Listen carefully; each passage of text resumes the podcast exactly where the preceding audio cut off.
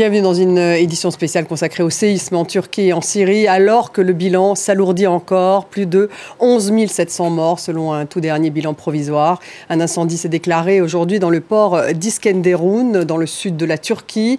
Les secours internationaux commencent à arriver dans le pays.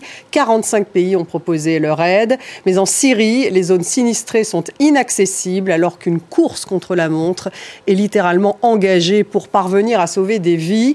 Les opérations de secours sont en outre compliquées par le froid. Recep Tayyip Erdogan s'est rendu dans la ville de Kahramanmaraş, l'épicentre du tremblement de terre. Le contexte politique s'immisce bien sûr dans le drame. La campagne présidentielle bat son plein en Turquie. Les victimes dénoncent l'absence d'État. En Syrie, le régime sous sanctions internationales contrôle Alep, mais pas la zone rebelle d'Idlib, ni le nord maîtrisé par des supplétifs turcs ou encore par des Kurdes. Urgence d'un côté, considération politique de l'autre, comment les concilier, comment sauver des vies par-delà le contexte géopolitique, comment s'organise l'aide internationale. On va en discuter avec mes invités et avec nos envoyés spéciaux. J'ai le plaisir d'avoir à mes côtés Mayedine Keladi. Bonsoir, merci d'être avec nous. Vous êtes directeur exécutif du Secours islamique en France. Bienvenue à vous. En face de vous, Sev Eidin Izouli. Bonsoir. Vous êtes avocate franco-syrienne. Bienvenue également dans cette édition spéciale. Ronnie Broman est avec nous également, directeur d'études à la Fondation MSF, médecin également ancien président de MSF. Bienvenue à vous, Ronnie Broman. Merci d'être avec nous. On attend également Didier Billon, qui est un directeur adjoint de l'IRIS, qui va nous rejoindre. Nous avons avec nous sur place notre envoyé spécial Julie Dungeloff, envoyé spécial à Gaziantep, donc à l'épicentre du tremblement de terre. On est heureux de vous voir, Julie, ce soir. Racontez-nous un peu votre journée. On sait que le bilan s'alourdit, c'est de plus en plus compliqué de sauver des vies aujourd'hui. Comment s'est passé cette journée donc à Gaziantep? Alors, je vais vous raconter déjà ce qui se passe derrière moi, Stéphanie. Vous voyez euh, peut-être une vaste opération euh, de secours. De nombreux secouristes eh s'engagent dans une course contre la montre et pour cause, quatre personnes seraient encore vivantes, coincées sous ces débris. Et donc, par conséquent, eh bien, ils remuent les gravats. Il y a des grues qui s'activent également pour tenter eh de sauver euh, ces personnes. Et vous l'avez dit, le froid n'arrange rien car il fait extrêmement froid dans la région et il est extrêmement difficile de tenir dans ces conditions pour ces personnes qui, je vous le rappelle, euh, eh bien, sont sous ces décombres depuis euh, lundi, lundi où s'est euh, passé ce séisme. Ce que je vais vous raconter aussi, c'est eh peut-être le contraste avec ce que j'ai vu aujourd'hui dans la journée. Là, on voit de nombreux secouristes en train eh d'agir pour tenter d'aider des gens. J'étais dans un village à une heure et demie de Gaziantep aujourd'hui où j'ai pu voir le plus grand désarroi de la population qui attendent désespérément une aide humanitaire et rien arrive. Donc on a vu euh, des gens qui spontanément venaient déposer un peu de pain, des couches pour les enfants, des couvertures, mais euh, au-delà de ça, il n'y avait absolument rien. Et la colère commence à grimper au sein de la population. J'ai pu le constater aux différents endroits où j'ai pu euh, me rendre. Le gouvernement Erdogan est très critiqué pour eh son manque de coordination de l'aide humanitaire. Et beaucoup ici, eh bien, on appelle à l'aide internationale qui est en train d'arriver. Rien qu'aujourd'hui, c'est 60 pompiers français qui sont arrivés aujourd'hui à Gaziantep. Vous avez rencontré en particulier une partie de cette aide internationale. Julie, comment ça s'organise? Écoutez, non, je n'ai pas encore rencontré euh, cette aide internationale. Ce que je peux vous dire de ce que j'ai pu constater ces derniers jours ici euh, euh, dans la région dans laquelle je me trouve, c'est qu'il y a un manque total de coordination entre eh bien, les bénévoles, euh, les quelques ONG qui travaillent sur place, qui fait que, par exemple, il y a euh, les mêmes aliments qui arrivent pour la population, alors qu'il y a d'autres manques euh, pour le village dont je vous parlais tout à l'heure. Par exemple, ils ont reçu du pain, du pain et du pain toute la journée, sauf qu'ils n'ont reçu rien d'autre et qu'il manque absolument de tout. Il manque notamment de tentes. Je vous rappelle que la nuit, il fait moins 10 à moins 15 degrés et que ces gens eh bien, errent avec leur couverture sur le dos, parfois même encore en pyjama. Pyjama puisque le séisme eh bien, a saisi ces personnes en pleine nuit. Ils errent dans leur pyjama enroulés de, de couverture, vivent avec des tentes de fortune qu'ils ont construites euh, eux-mêmes, parfois vivent dans leur voiture, euh, dans leur voiture parce parce qu'ils n'ont plus rien d'autre et donc ils tentent de s'approvisionner en essence pour pouvoir continuer à faire fonctionner euh, le chauffage et pouvoir survivre dans ce froid. Mais vous voyez, c'est vraiment le dénuement le plus total. Le dénuement le plus total, mais personne ne veut rentrer, quoi qu'il arrive, dans un immeuble, j'imagine, parce que le risque est trop grand que d'autres immeubles s'effondrent comprendre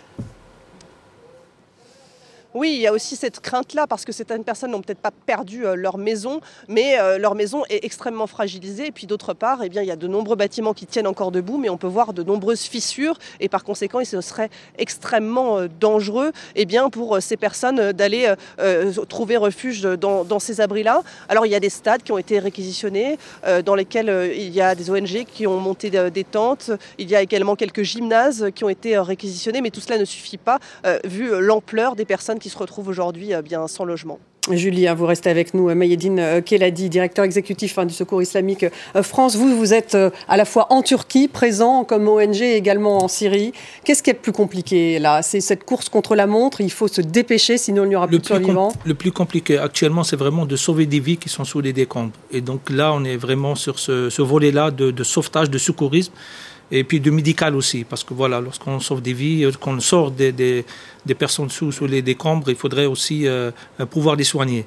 Et donc ça, c'est un, un, vrai sujet, Alors, notamment lorsqu'on a les, les, structures sanitaires ou médicales qui sont détruites par le séisme. Donc il faut aussi euh, travailler, travailler sur, cela. Et après, il y a toute la partie, euh, effectivement, coordination, comme, comme disait votre collègue. Et ça, c'est fondamental dans, dans, une action humanitaire d'urgence comme la situation en Turquie ou en Syrie. La, la, question de la coordination est fondamentale. Euh, donc parce que les, les personnes qu'on sauve, il faudra après les abriter, mettre des abris et après coordonner l'aide dans, ces abris, euh, adapter les abris à, ces, à, ces, aides, donc euh, tout ce qui est sanitaire, tout ce qui est hygiène, tout ce qui est aide alimentaire, tout ce qui est non alimentaire, tout ça, ça va être quelque chose qui, qui, sera fondamental dans les premiers, dans les, dans les premiers jours. Et je peux vous parler de, la situation de la Syrie. oui, alors en Syrie, c'est très différent. En Syrie, il n'y a pas d'aide voilà. Le problème de la Syrie, c'est que maintenant, elle est sous embargo, on va dire, et, donc les sanctions internationales. Donc l'aide euh, humanitaire internationale n'arrive pas comme elle arrive actuellement en, Turquie. Donc on, est, on, se réjouit de cette mobilisation internationale pour la Turquie.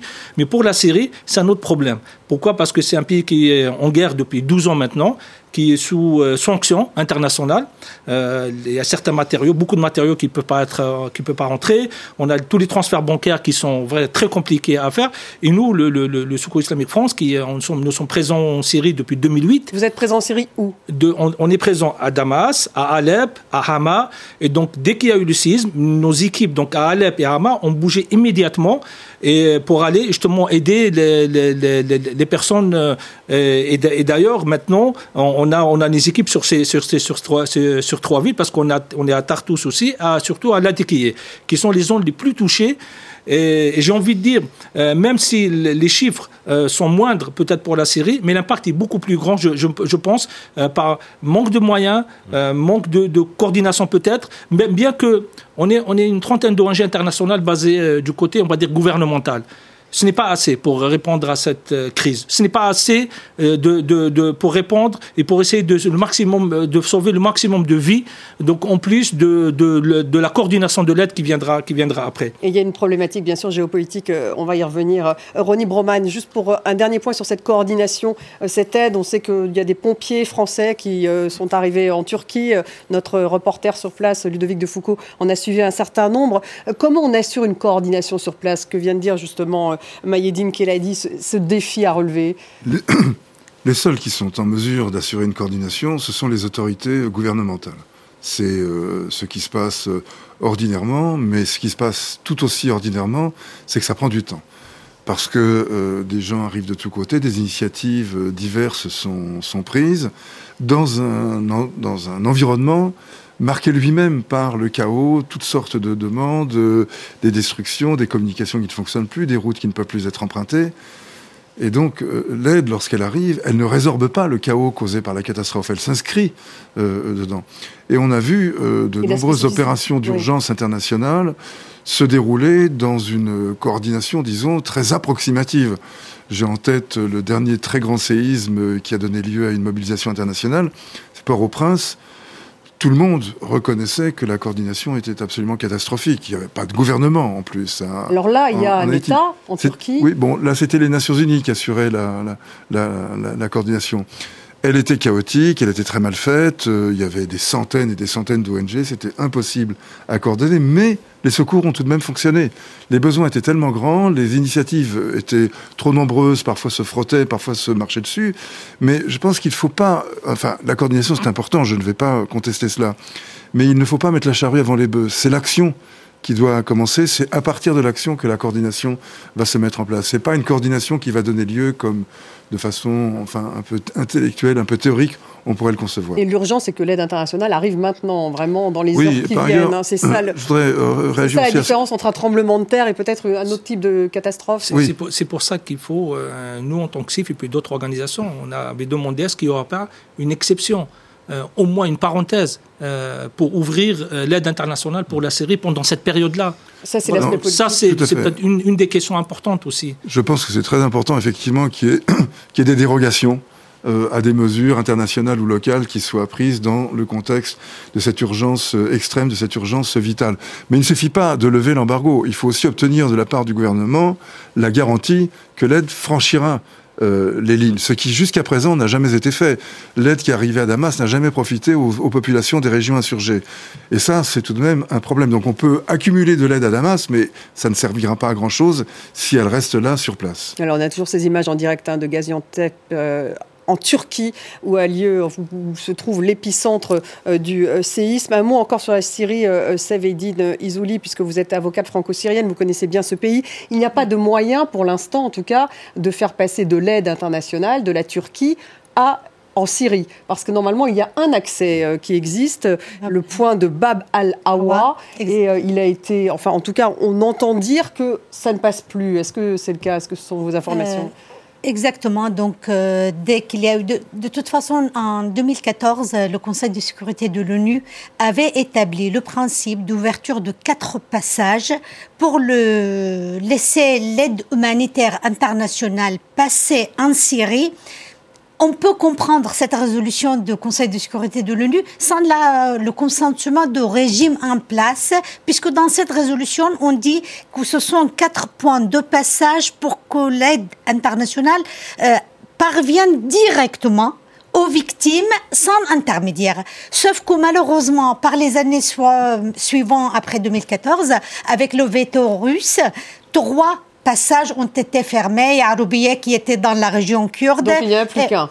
Il reste un. Et là, après le tremblement de terre, donc c'est le seul point de passage qui atteint la, zone qui n'est pas contrôlée par le régime syrien, donc Idlib euh, et Afrin, toutes euh, ces régions. Et malheureusement, dès qu'il y a eu le tremblement de terre, les autorités turques ont fermé le passage. On ne sait pas pourquoi alors que c'est le seul point de, d'accès aux victimes. Bien sûr, bien sûr. Donc la situation est catastrophe, catastrophique. Pardon. C'est vrai que devant les cris des victimes, il n'y a pas lieu de distinguer entre la nationalité, les races, la religion, l'appartenance ethnique, les opinions politiques, entre opposants ou avec le régime tout le monde, toutes les victimes ont le droit fondamental à être secourus. Mais aujourd'hui, ce qu'on fait, on est au nous, en Syrie ce n'est pas parce qu'on voudrait plus que les autres. Ce n'est pas parce que la vie des Syriens veut mieux que la vie des Turcs. Mais il y a un constat. La communauté internationale doit faire ce qu'on appelle la discrimination positive. les régions syriennes, depuis 12 ans, sont affligées par la guerre. Il y a déjà une situation de catastrophe où il n'y a rien du tout. Et aujourd'hui, tous les États, juste, je termine avec ça, y compris notre pays, la France, notre président Macron s'adresse au président turc, tous les pays s'adressent à la Turquie. Je comprends qu'ils s'adressent au président turc, ils ne veulent pas s'adresser à Bachar al-Assad, mais aujourd'hui, il ne faut pas oublier qu'aussi en Syrie, il y a un besoin ressenti encore plus grave et plus important que ce qui est en Turquie, et la communauté internationale doit agir. Doit agir, donc elle devrait lever les sanctions, c'est ça en fait que vous souhaiteriez euh, Elle doit lever les sanctions, mais il y a aussi les moyens de la, de la communauté internationale de parvenir directement aux victimes sans le consentement de, les mécanismes d'aide et de coopération. Les autorités syriennes n'ont pas opposé. Ils disent que nous sommes là pour coopérer avec les, les, organisations internationales et qu'on n'entrave pas l'aide humanitaire. Mais même si le cas, la communauté internationale doit agir et parvenir à toucher les victimes immédiatement. Didier Billon, un mot peut-être euh, là-dessus. Vous nous avez euh, rejoint, ce que je disais, directeur adjoint de l'IRIS, euh, spécialiste de la Turquie et du Moyen-Orient. C'est vrai qu'effectivement, on n'est pas dans le même cas. L'aide internationale arrive, s'écoule en Turquie et pas en Syrie. Donc il y a une différence qui est liée au régime de Assad, qui est liée donc à un contexte géopolitique puissant. Est-ce qu'il faudrait lever Est-ce que, que les Européens, j'ai vu que les Européens étaient en train de discuter, de voir comment ils allaient agir. Est-ce qu'ils devraient lever les sanctions? Est-ce qu'il devrait y avoir une sorte de couloir euh, prévu? Ah bah, Je pense que dans la situation d'urgence dans laquelle nous nous trouvons, ce serait effectivement euh, salutaire et judicieux que de lever toutes les restrictions qui existent. Et la difficulté, chacun la comprend, elle a déjà été évoquée, c'est qu'en dépit des différends qu'on puisse avoir avec euh, M. Erdogan, il reste un interlocuteur régulier à travers différents canaux. vous, vous avez aussi entendu cette information comme quoi il aurait fermé euh, l'accès justement euh, à, la frontière, oui, Erdogan Oui, apparemment, c'est ce que j'ai entendu. Je, on peut difficilement vérifier, mais apparemment c'est la bonne information. Ça a été réouvert par la suite. On ne sait pas pourquoi. Est-ce que c'est technique, c'est l'état de Mais je pense qu'il y, y, a une sorte d'état de sidération, qu'il y a des mesures qui ont été prises de façon très rapide sont-elles précipitées ou pas Je ne suis pas là pour le juger, euh, qui ne sont pas tout à fait maîtrisées de la part du gouvernement turc, j'entends. Donc euh, il est possible que pendant quelques heures ou pendant une journée, le point de passage ait été fermé. Je, ne sais pas réellement. En tout cas, s'il l'a été, il faut qu'il soit réouvert.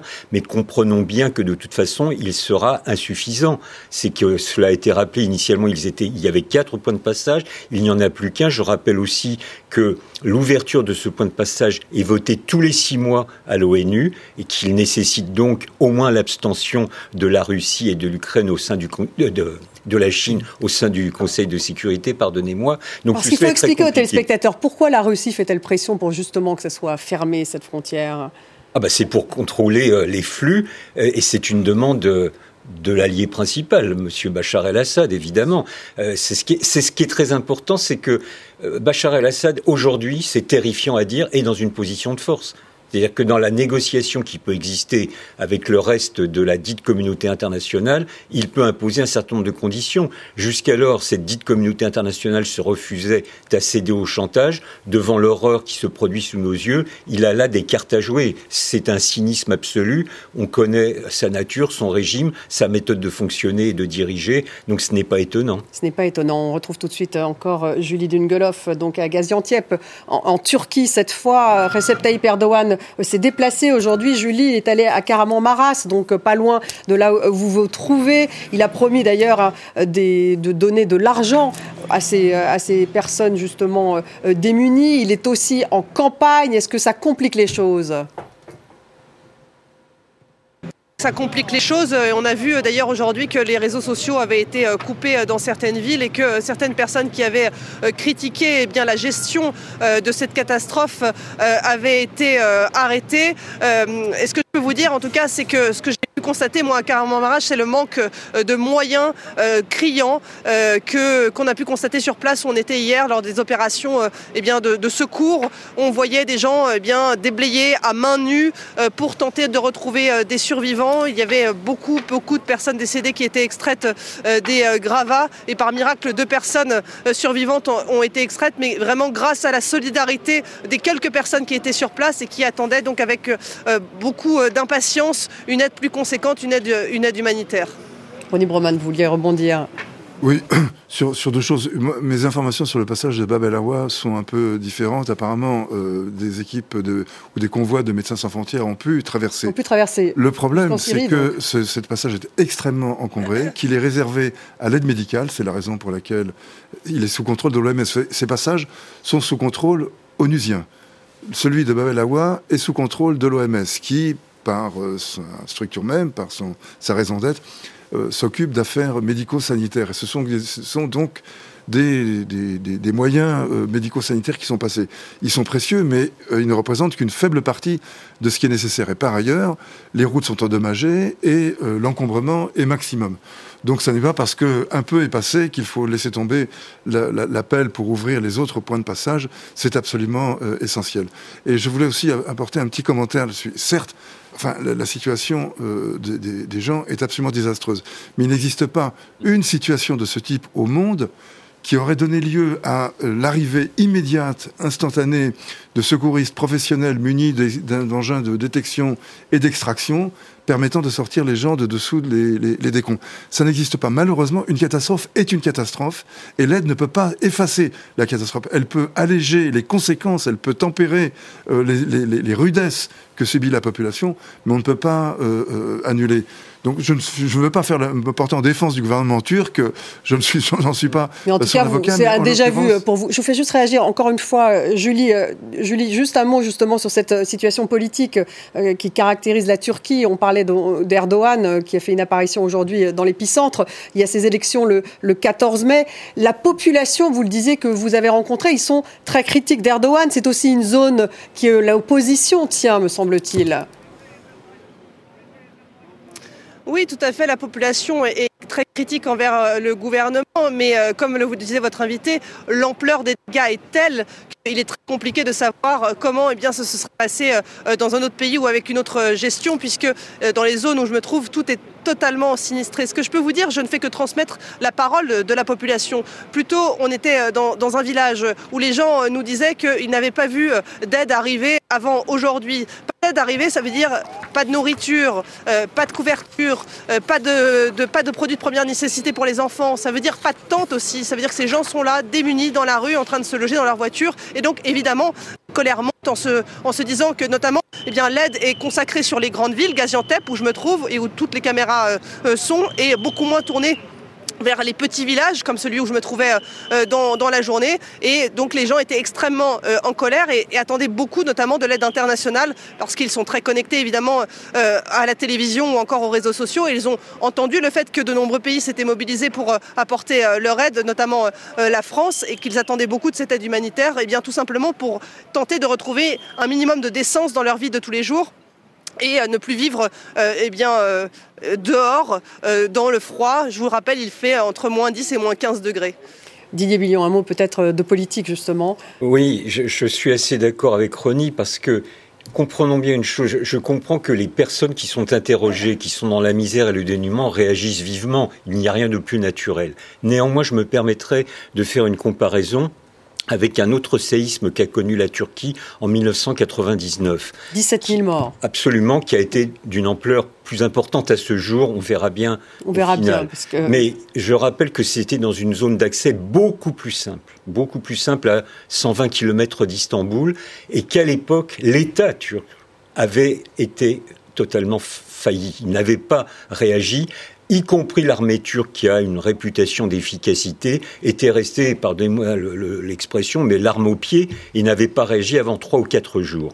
On n'est pas dans cette situation aujourd'hui. On peut toujours considérer que c'est trop lent, mais comprenons de ce que j'en vois, et je ne suis pas un humanitaire, je n'ai pas l'expérience concrète, mais les, les routes sont surencombrées, elles sont détruites, des ponts se sont écroulés, les hôpitaux, pour la plupart, se sont aussi écroulés, et donc euh, même s'il y avait un afflux d'aide internationale qui est souhaitable, la question c'est la régularisation, c'est l'organisation. Et j'écoutais le chef de la délégation des pompiers français qui est sur place tout à l'heure qui expliquait nous, nous sommes aux ordres des autorités gouvernementales. C'est eux qui doivent organiser l'ensemble. Et on ne peut pas considérer que le gouvernement turc à ce jour reste euh, les mains croisées. Ce serait lui faire un mauvais procès d'intention, même si, et j'arrête là, M. Erdogan, aujourd'hui même dans une déclaration, a expliqué qu'il y avait certaines failles et quelques retards dans la mise en œuvre des secours. Mais vu l'ampleur de la catastrophe, il me semble qu'il est difficile aujourd'hui de faire des procès d'intention. Julie, juste parce qu'elle va nous, va nous quitter. Julie, un mot justement, une réaction peut-être à ce que vient de dire euh, Didier Billon. C'est vrai qu'il a fait une sorte de petit mea culpa Erdogan en disant ça ne se passe pas aussi bien euh, qu'on le souhaiterait. Et puis il faut aussi dire que manifestement il n'y a plus d'accès à Twitter sur place. Euh, dans certaines zones, en effet, euh, l'accès à Twitter euh, a été limité, voire arrêté. Ce qui est vrai aussi, hein, c'est que c'est une zone montagneuse très très difficile d'accès, comme le disait Didier Billon à l'instant, avec des routes qui ont été coupées, des routes encombrées, des camions sur les routes qui tentent d'apporter un peu d'aide humanitaire, notamment à manger aux populations et que l'ampleur des destructions est vraiment énorme. Dans le village où je me trouvais, par exemple, eh bien tout le haut du village a, été complètement rasé par le séisme. Dans la ville de Clermont-Sarrache où on était hier, également, tous des quartiers entiers n'existent plus sur la carte. Et pour eh bien, faire accéder l'aide humanitaire, il faut passer par ces routes de montagne qui, en plus, sont enneigées, ce qui ne facilite absolument pas eh bien, le déplacement. Donc il faut bien se rendre compte de l'ampleur de la dévastation euh, euh, qui, euh, qui, existe ici en Turquie, dans cette région, qui, je vous le rappelle, donc, est très difficile d'accès et pour, pour les conditions climatiques sont, rendent les choses encore plus compliquées. Encore plus compliquées. Mayedine Kelali. Oui, juste pour précision, c'est que actuellement la Turquie n'accepte que la coopération entre États. Donc les ONG internationales non encore installées en Turquie ne sont pas encore autorisées à travailler directement.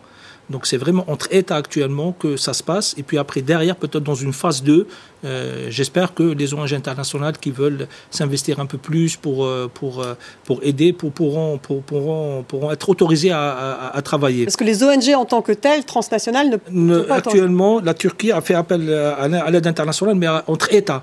Hmm. Donc c'est vraiment, c'est pour ça que la France c'est vraiment le centre de crise et de soutien du ministère français des Affaires étrangères qui s'est mobilisé. On voit des Il y a l'Union européenne aussi. Voilà l'Union européenne, mais c'est entre États. Donc les ONG ne, internationales non, non installées en Turquie ne peuvent pas travailler directement maintenant. Absolument. Et, par exemple, les, les, médecins de Médecins sans frontières ne peuvent pas exercer, sauf s'ils sont de nationalité turque. Donc nous ne pouvons agir que par le. Et ça c'est parce qu'il y a encore un accord qui doit être passé entre la Turquie et l'OMS, c'est ça? Non non non non, c'est parce, parce que les autorisations, parce que la Turquie ne veut ne veulent pas autoriser maintenant les ONG internationales. turc ou un médecin turc pour pouvoir euh, organiser une aide sanitaire ou euh, opérer ou faire son métier de, médecin. Donc seules les équipes turques, pour l'instant, peuvent être à pied. Ou des fondations ou associations turques. Ça peut changer, cela? Normalement, dans une phase 2, oui. dans une phase 2, mais... Ce que nous avons compris, dans une deuxième phase, oui. Mmh. Donc, parce que... Si le gouvernement turc le décide. exactement. Oui, pour la série, la, situation est différente. Il y a les, zones, euh, il y a plusieurs zones sous contrôle de régime qui ont été également touchées, euh, durement touchées. Euh, certaines sortes d'aide internationale parviennent là-bas. De, pays arabes, l'Égypte, l'Arabie Saoudite, tout cela ont dépêché euh, quelques équipes de secours et de l'aide et l'assistance dans les ports syriens et donc dans les villes côtières. Mais on reste quand même. La situation là-bas aussi est catastrophique. Alors, Idlib, par exemple, hein, pour parler justement d'une localité qui n'est pas détenue, qui n'est pas contrôlée par euh, Bachar el-Assad. Alors, à Idlib, il y a combien de personnes? 2 millions?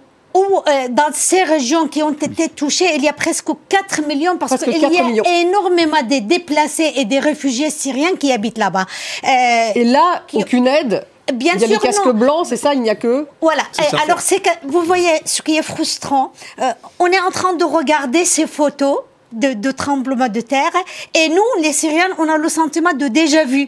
On avait déjà vu ces images des casques blancs en train de sortir des enfants sous les décombres des bombardements russes et de, de régime. Les casques blancs qui sont la population civile sur place. Mais hein, bien sûr, bah, si avant c'était les grands frères qui ont été touchés par les bombardements, Aujourd'hui, ce sont les petits frères et sœurs avec le tremblement de terre. Et malgré cela, quand je vois euh, l'absence de coordination, le, chaos qui, euh, qui est euh, constaté en Turquie pour faire acheminer l'aide internationale, je dis malgré tout, dans ces zones de Idlib, il parvient ces petits casques bleus avec rien, avec des mains avec des mains, à organiser un petit peu. Dernière observation, vraiment, la communauté internationale ne doit pas se cacher derrière le fait il n'y a pas de régime, il n'y a pas d'autorité, il n'y a pas d'interlocuteur dans ces régions et pour se euh, de leur devoir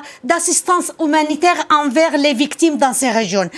Aujourd'hui, il y a en Syrie et dans le nord de, l'Irak, dans la région autonome kurde, euh, Kurdistan d'Irak, et dans le Rojava, des bases pour la coalition internationale. Il y a bien, plein de voitures, des blindés, des avions et de, de, de l'aide. Vous dites pourquoi est-ce qu'on n'en voit pas Mais bien sûr, si les avions étaient là pour bombarder les villes syriennes et pour les libérer, je ne sais pas, de Daesh, ces avions peuvent aujourd'hui transporter l'aide humanitaire directement dans les zones euh, qui sont affectées par les drames et on ne voit pas pourquoi la coalition internationale, les pays membres, notamment la France, ne fait pas, euh, n'honore pas euh, son devoir euh, de, de, fournir une aide à humanitaire. Est-ce que ça veut dire qu'il faudrait que la France se rapproche de Bachar el-Assad? Est-ce qu'en ce moment, on va assister à une sorte de diplomatie en parallèle pour justement faire en sorte de débloquer ces aides internationales? que, que Macron a déjà tenté il y a quelque temps déjà de, se rapprocher de Bachar el-Assad, ce fut vain pour une, série de raisons. Euh, il voit très bien, mais là nous sommes à un autre niveau que les enjeux humanitaires, il voit très bien qu'un On voit que les deux sont liés aujourd'hui, et en particulier pour la Syrie. Euh, euh, et, qu'il y a un certain nombre d'États arabes, notamment les Émirats arabes unis, qui ont réouvert leurs ambassades, et la France veut revenir en Syrie. Et donc, par l'intermédiaire de Bachar el-Assad. Donc il va y avoir un jeu diplomatique, c'est la réelle politique, c'est assez pitoyable, mais c'est ainsi. Pour compléter ce que vous disiez, euh, je pense qu'il faut bien comprendre que la région qui a connu ce séisme dans la partie syrienne, là je parle, en fait, c'est quatre régions, comment dirais géopolitiques. Il y a une partie qui est tenue par le gouvernement, les forces gouvernementales. Alep, par exemple, hein, pour citer un peu les villes qui ont été sinistrées. Oui, oui, une partie qui est tenue au nord-est par les forces kurdes qui ont été euh, évoquées. Donc là, ce sont les Kurdes qui contrôlent. Absolument, les Kurdes de Syrie.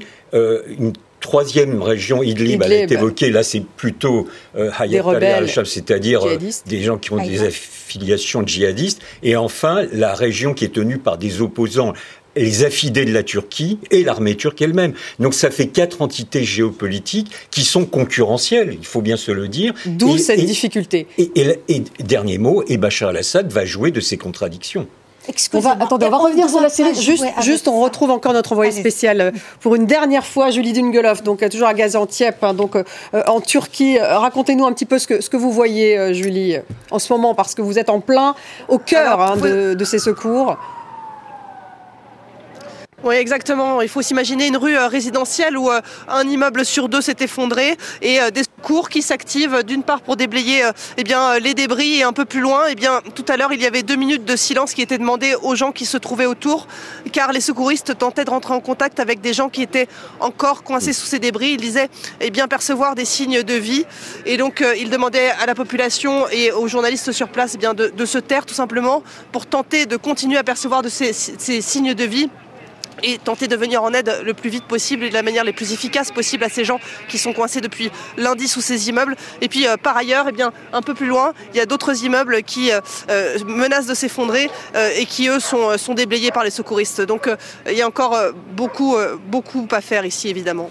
Merci Julie, Julie Dungelov, donc euh, en direct de Gaziantep. Merci d'avoir été avec nous et on retrouvera euh, un tout petit peu plus tard donc euh, notre autre envoyé spécial, notre correspondant donc qui va qui va nous rejoindre. Un petit mot peut-être pour rebondir sur ce que vient de dire Julie Ronnie Broman.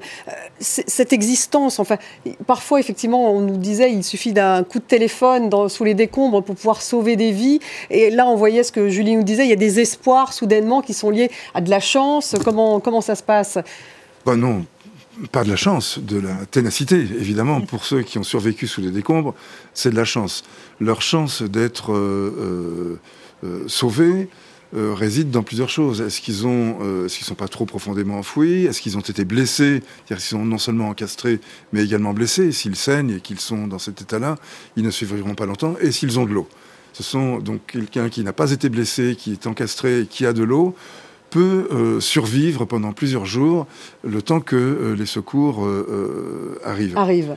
Mais ce que je voulais ajouter par rapport à ce que disait Madame, au passage, les, avions ne sont pas le, bon moyen pour acheminer de l'aide dans ce genre de situation. Les oui, Vous parlez de la Syrie là à nouveau. Hein. Je, parlais, je parlais des, avions. en revanche, il y a deux choses qu'on on ignore parfois. L'une, c'est que dans les premiers jours qui suivent une catastrophe, loin d'être dans un état de sidération, la population, je ne dis pas évidemment toute la population, mais la population en général, et cela, quel que soit l'endroit du monde, quelles que soient les circonstances, la population fournit les premiers secours.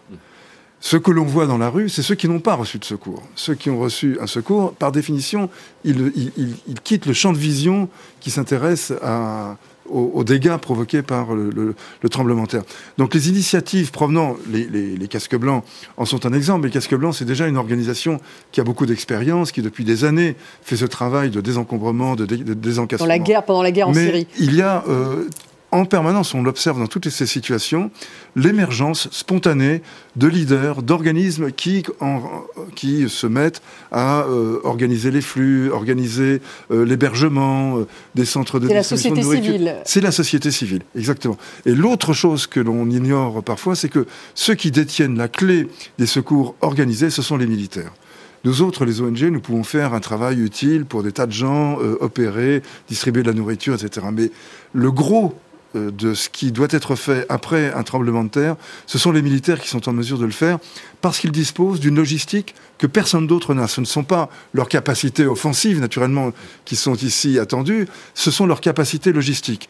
Personne ne peut rivaliser avec une armée euh, dans ses capacités logistiques.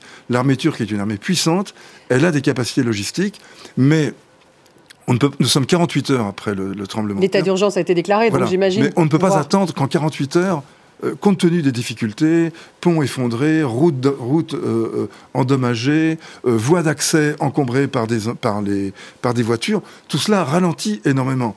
Et le, mauvais temps se met de la partie parce que c'est pas, il, complique naturellement la marge des secours, mais il complique surtout effroyablement la survie des gens. parce que se retrouver, comme le disait votre correspondante, par, dehors par moins 10 degrés euh, chaque nuit, c'est une épreuve à laquelle on n'est pas certain de survivre. Euh, il peut y avoir vraiment des dégâts, des dégâts très importants. Ludovic de Foucault, ça, oui. Ça demande un peu de temps. Ça demande du temps. Euh, Ludovic de Foucault, vous êtes avec nous, correspondant France 24 en Turquie. Vous êtes à Osmaniye, Ludovic. bienvenue. merci d'être avec nous. On a entendu Julie qui était à Gaziantep. Vous, vous êtes à Osmaniye. Vous avez rencontré, vous avez fait un reportage sur ces secours français qui sont arrivés ce matin, qui donnent un peu d'espoir. À votre avis, enfin, ce de ce que vous avez vu, quelles sont les difficultés les plus importantes? On a parlé bien sûr du climat, de la problématique de, euh, du manque de coordination de l'aide. Est-ce que vous en voyez d'autres? Qu'est-ce qui, qui était très compliqué aujourd'hui Euh, à Haussmannier en, particulier, euh, le chantier sur lequel les secours français étaient à pied d'œuvre en coordination avec leurs homologues turcs, la difficulté euh, c'était la compacité des débris, le fait qu'ils étaient extrêmement denses parce que là ils travaillaient sur un immeuble de 8 étages qui s'était vraiment effondré façon millefeuille, c'est leur expression que je reprends. Et en fait il y a très peu de poches euh, d'air qui permet euh, euh, aux, gens qui se trouvent sous les décombres de, survivre. Et donc malheureusement, bah, depuis qu'ils sont sur ce chantier, ils sont arrivés hier, ils ont commencé à travailler hier dans la, en fin d'après-midi, hier dans la soirée. Depuis qu'ils sont dans ce chantier, ils ont extrait des corps, mais à chaque fois des corps sans vie. Il n'y a pas eu de miracle, il n'y a pas eu de survivants, il n'y a pas eu de, de bonnes nouvelles. J'y étais pendant quelques heures pendant la journée et à un moment on pensait vraiment, parce qu'il y avait eu deux corps qui avaient été identifiés, il y avait des chances euh, qu'ils étaient encore vivants, mais quand ils, sont, quand ils ont été extraits des décombres, malheureusement, ils étaient euh, déjà morts. Donc, euh, donc les difficultés, là, c'était, c'était plus compte tenu de la, de la qualité du, des débris, hein, de la, compacité, la, la, la densité. Est-ce qu'il y a une présence de militaires ou pas encore, Ludovic? Parce que justement, Ronnie Broman disait il y a un instant que les militaires, ça change un peu tout quand on est dans un dispositif de secours. Oui, euh, les militaires sont présents, on, les voit, mais ce n'était pas le cas euh, les premières heures ou la première journée. Et ça, en réalité, même le président turc l'a reconnu. Enfin, il n'a pas parlé exclusivement des militaires, mais il a reconnu, et c'est assez rare pour être noté, qu'il fasse une concession en ce sens, euh, qu'il y a eu des problèmes, qu'il y a eu des difficultés et des contretemps le premier jour. Mais il a assuré, en continuant derrière, que dorénavant tout ça était derrière nous et que l'effort de l'État turc était 100% appliqué dans dans la réponse euh, pour, le secours, pour apporter l'aide d'urgence. Euh, mais un pont aérien euh, par l'armée de l'air a été mis en place. Et puis la gendarmerie également est extrêmement sollicitée. Et à Taille, à Antioche, où j'étais hier, il y a eu, euh, je voyais un balai incessant de, d'hélicoptères, hein, notamment qui arrivait, qui redécollait, qui arrivait, qui redécollait. Ça, c'était pas le cas au moment où on est arrivé, mais après quelques heures, là, ça, ça a commencé, ça a commencé à venir. Donc, euh, effectivement, euh, on voit les militaires, et puis il y a aussi d'autres villes où je ne me suis pas rendu, mais j'ai pu voir des images et où on voit aussi des militaires qui sont dépêchés pour assurer l'ordre, hein, qui font aussi un travail de police dans les rues. Ça, on le voit, on le voit aussi dans certaines autres villes. Et Recep Tayyip Erdogan, en se rendant sur place aujourd'hui, est-ce qu'il a eu tout de même un discours politique? On sait qu'un certain nombre de régions sont tenues plutôt par l'opposition. Vous nous disiez d'ailleurs hier, Ludovic, qu'un certain nombre de Turcs se plaignaient de l'absence d'État. Julie nous le disait aussi. On sent la campagne, tout de même, la campagne présidentielle, puisque le 14 mai prochain, il y a une élection présidentielle en Turquie Oui, évidemment, tout est, tout est politique. Euh, et en fait, bon, pour, pour le dire simplement, on est dans une situation extrêmement euh, spéciale euh, où l'État dit laissez-nous faire. Ça y est, on intervient. Si vous essayez de faire des initiatives personnelles, ça va, ça, va ne faire que ralentir le nôtre et ça va tout désorganiser. Faites-nous confiance, laissez faire l'État. Et beaucoup de gens, dont l'opposition, qui disent mais on veut bien laisser faire l'État, mais l'État ne fait pas ou ne fait pas assez bien ou n'a pas fait assez tôt. Et donc on se retrouve dans une situation où il y a deux administrations en réalité. Il y a l'administration centrale, l'administration étatique, et euh, dans euh, certaines régions, notamment euh, celle du Hatay en particulier, on voit une autre administration se mettre en place, coordonnée cette fois-ci par l'opposition, qui va déployer ses propres moyens et qui proviennent des municipalités qu'elle contrôle, et en particulier la plus grande d'entre elles, Istanbul. Ainsi, je vous donne un exemple concret, l'incendie dans l'aéroport d'Iskanderun, dans l'aéroport d'Alexandrette, eh ce sont des pompiers d'Istanbul qui s'y euh, sont attelés, et ceux euh, sans l'aval, sans la coordination de la préfecture locale. Et donc on est dans une situation où il y a euh, deux administrations qui ne sont non pas en coordination, mais peut-être même en concurrence. Donc non seulement euh, en termes de, planification, d'organisation, etc., c'est un problème, mais ce que ça révèle aussi politiquement, c'est une rupture très forte de la confiance dans la capacité de l'État d'intervenir dans des situations pareilles. Et ça, cette rupture de confiance, ou laisser dire que l'État est incapable, c'est quelque chose qui est insupportable pour Recep Tayyip Erdogan, et il s'en est exprimé euh, aujourd'hui en se rendant justement dans le Hatay pour essayer de répondre à ces critiques. Il a annoncé tout un train de mesures, mais il a aussi, il s'en est aussi pris de manière assez euh, virulente aux, ignorants, aux malhonnêtes, aux gens qui répandent des fausses rumeurs, des fausses informations qui laisseraient dire que l'État n'est pas suffisamment présent, etc. Et bah, de manière concomitante, on apprend quoi? Que l'accès à, Internet, enfin à Twitter en particulier, est très restreint voire complètement fermé pour de très nombreux Turcs. Il faut maintenant un VPN pour être sûr de pouvoir naviguer euh, sereinement. Et donc là, on retombe dans un travers qui est souvent dénoncé sur euh, votre plateau, le penchant autoritariste de la présidence euh, turque, qui peut, il est vrai, arriver à affronter les critiques en proposant des mesures et en étant extrêmement active, mais qui le fait aussi eh en essayant de les réduire au silence. Didier vous pouvez peut-être rebondir sur ce que vient de dire euh, justement euh, notre Ludovic euh, de Foucault. La campagne est là malgré tout. Erdogan est autoritaire parce qu'il ne supporte pas d'être critiqué sur les réseaux, donc il n'y a plus d'accès sur Twitter. On voit cette concurrence dont il vient de, parler, Ludovic, qui finalement est un peu plus chaotique qu'autre chose, bah, même si elle sauve des vies tout de même, manifestement. Pour reprendre la chronologie, la réaction de Erdogan aujourd'hui que vous avez évoqué s'explique aussi par le fait que hier après-midi, le chef du principal parti d'opposition, accompagné du maire d'Istanbul, accompagné du maire d'Ankara, qui sont tous les deux membres du même parti, le Parti républicain du peuple, c'est le parti kémaliste, se sont rendus sur place, appelant bien sûr à l'unité nationale, à la solidarité. Mais M. Kılıçdaroğlu n'a pas hésité non plus à évoquer les lenteurs le manque de réactivité. Donc Erdogan réagit aussi à ces propos. Et là, on, est en plein dans la campagne électorale. Malheureusement, c'est ainsi. Il va y avoir instrumentalisation des éventuels retards, des éventuels manquements par l'opposition. Erdogan va répondre en disant qu'il est le seul, bien évidemment, à pouvoir assurer la sécurité et le sauvetage de ses citoyens. C'est dérisoire, mais c'est ainsi.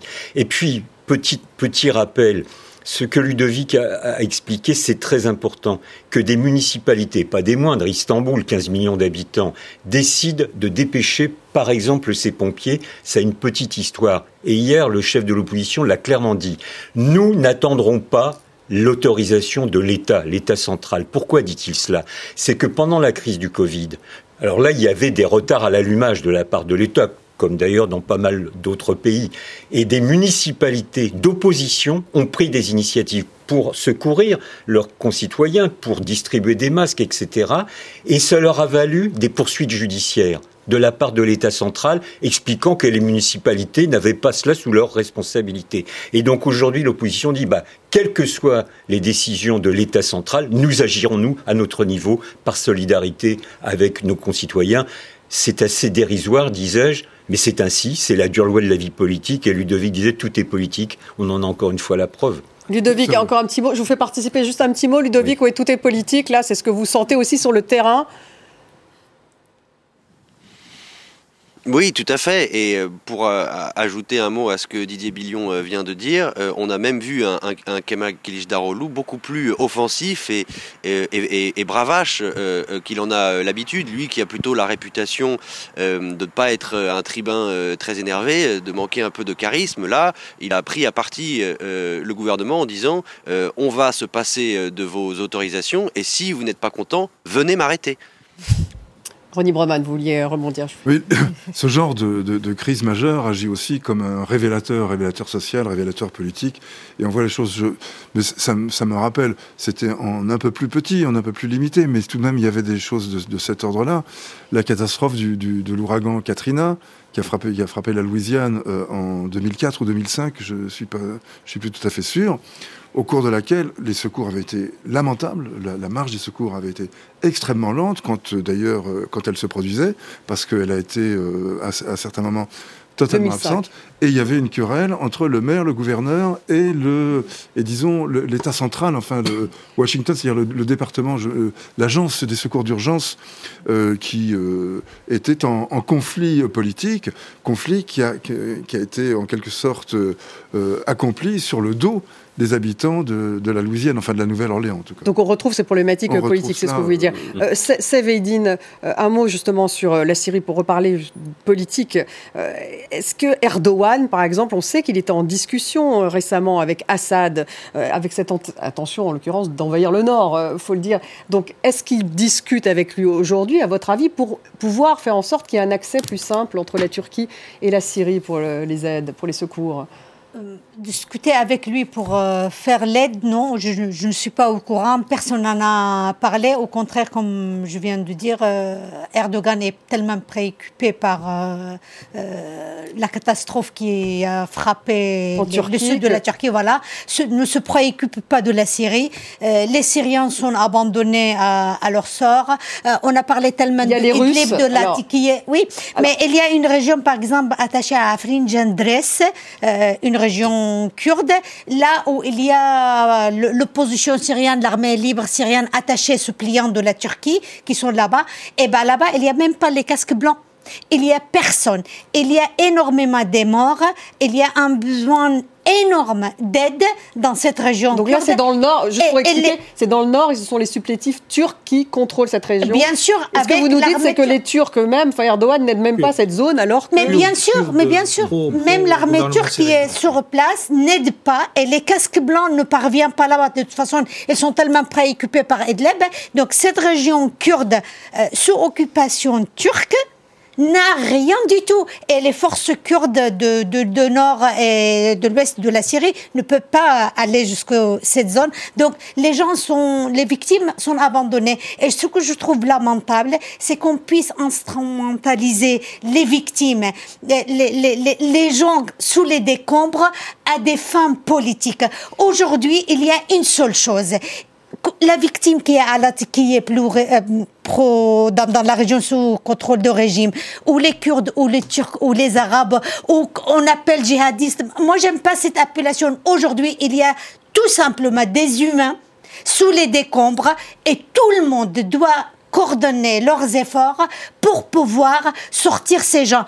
Après qu'on négocie avec Bachar al-Assad, qu'on relève l'embargo, qu'on ouvre les comptes bancaires ou tout cela, c'est deuxième étape, on verra. Mais aujourd'hui, mais de grâce, obligé pour allons sortir les enfants euh, qui sont sous les décombres. Oui, il faut, il, faut, il faut faire ça, bien sûr. Il faut... En fait, euh, actuellement, la, la, Syrie manque tellement euh, de, moyens. On parlait tout à l'heure de tout ce qui est logistique militaire, etc. N'oublions pas aussi la logistique des municipalités, etc. en fait, la Syrie avait, gère les débris, j'en dis, depuis maintenant des, des années et des années à cause de la guerre, justement. Et je vous donne un, exemple très simple. Euh, il faut du carburant. ben, le carburant parfois fait, manque cruellement et on n'arrive pas à dégager les débris, euh, alors que c'est impératif, c'est quelque chose d'essentiel maintenant dans, cette phase-là aussi de sauvetage de vie, euh, parce qu'il manque de carburant, parce qu'il manque d'engins, parce que, parce que, effectivement, on voit que dans les grandes villes, il y a des coordinations. En série gouvernementale, il y a de la coordination entre les agences onusiens, les, les, ONG internationales comme la nôtre, ou le, Croissant Rouge syrien, etc. Mais dès qu'on sort dans certaines zones, on a, on a besoin, on a besoin de matériel. Et c'est là où, quand je parlais moi de l'aide internationale, c'est pour combler ça. Moi, je pense que la Syrie, avec quelques euh, pays qui l'ont aidé, la Russie, l'Iran, euh, l'Irak, l'Algérie, ont apporté de l'aide à la Syrie directement. Mais je pense que l'aide internationale massive, euh, elle est nécessaire si, si on veut, si on veut sauver, sauver des vies. Je suis d'accord avec vous, madame. Mais est-ce que la Russie n'a pas fait pression justement pour, sur la Syrie pour qu'elle bloque, pour que cette frontière soit fermée aussi entre la Turquie et la Syrie? Moi, je, je ne suis pas dans des secrets des politique, mais en fait, c'est directement mais, lié. Mais je, pense, et, et c'est d'ailleurs nous, c'est notre message depuis. Nous sommes présents en Syrie depuis 2008, depuis quand il y a eu donc les événements et depuis 2011-2012, nous nous avons nous avons dit il faut aider tout le monde vraiment tout le monde, et surtout pas dans ces conditions maintenant de séisme chaotique, hein, euh, d'instrumentaliser l'aide. Il faut surtout pas ça. Oui, mais la, Russie, n'a pas bloqué, mais en revanche, elle est présente sur place. Ils ont un il y a 300, 300 militaires russes. Exactement. Et donc, leurs euh, militaires interviennent dans les régions sous contrôle de régime pour aider euh, les, les victimes tant mieux, mais en revanche, il faut quand même intervenir dans les autres zones. On ne peut pas faire des discriminations entre l'aide humanitaire, encore une fois, c'est lamentable. Didier Billion, hein. On vient de perdre Ludovic, oui, donc je vous fais rebondir justement sur, euh, sur la Syrie. Comment Comment est-ce que ça peut progresser en Syrie, je dirais, dans les heures, peut-être dans les jours qui viennent, euh, pour qu'il y ait plus d'aide, pour qu'il y ait une aide internationale? Est-ce que c'est possible? Est-ce que ça doit passer par des négociations avec euh, Bachar el-Assad? Est-ce que c'est en cours quand l'Union européenne dit qu'elle regarde? Oui, je, crains que ça ne soit pas possible dans les deux, trois jours à venir. Et comme ça a été évoqué, c'est les deux, trois premiers jours qui sont essentiels pour sauver le maximum de vies. Mais je pense qu'il euh, y aura trop de tractations de la part des acteurs internationaux de la part de Bachar Assad, de la part des Russes, mais les Russes, euh, ça ne vous a pas échappé, ont quelques autres préoccupations dans d'autres secteurs de, de, combat. Donc tout ça. un peu plus précis là. Bah, je pense à l'Ukraine, bien évidemment. D'accord, vous pensez à l'Ukraine. Oui, oui, bien sûr. Euh, bon, l'Iran est évidemment tout à fait incapable d'apporter quelques secours que ce soit de façon euh, efficace et efficiente.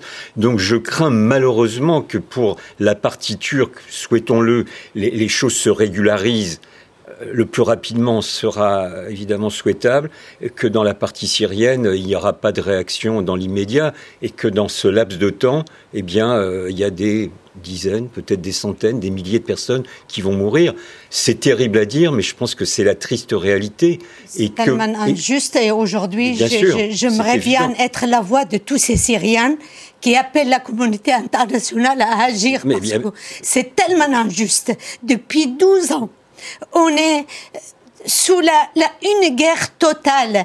Personne n'a réagi. Heureusement que la communauté internationale a réagi pour soutenir l'Ukraine. Mais nous aussi, on aurait aimé avoir un, un, soutien de tel. Ça ne sera que de soutien moral. Aujourd'hui, quand je lis le, le, le, Twitter de, de, de, notre président Macron, qui s'adresse avec tant de sentiments et de générosité au président Erdogan et à la Turquie sans même mentionner un seul mot des Syriens, je trouve ça lamentable. Donc aujourd'hui, je suis la voix des Syriens ici pour exprimer leur souffrance et pour appeler l'opinion publique, puisque les, politiques, les États ne nous entendent pas, pour appeler l'opinion publique. Voyez ce qui se passe en Syrie et aider le peuple syrien. Ludovic, on vous a retrouvé euh, à, pardon, euh, vous êtes euh, à Osmanier, Osmanier, en Turquie. Un dernier mot, un mot de conclusion, hein, puisqu'on va terminer avec vous. quel espoir pour demain, j'ai envie de dire, quel espoir pour ce soir?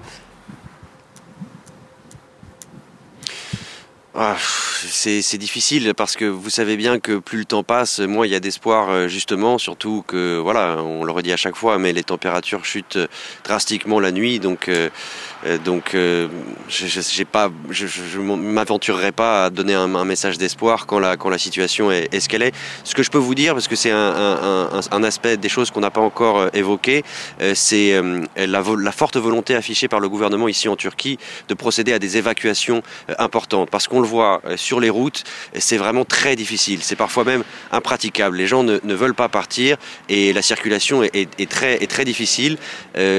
Et là, euh, voilà, le gouvernement a proposé euh, de mettre à disposition euh, de très nombreux hôtels dans trois provinces qui n'ont pas été touchées. On verra si c'est une mesure qui sera suivie des faits. En tout cas, ici à Haussmannier, moi j'ai pu le constater aujourd'hui, où j'ai notamment assisté à des enterrements collectifs.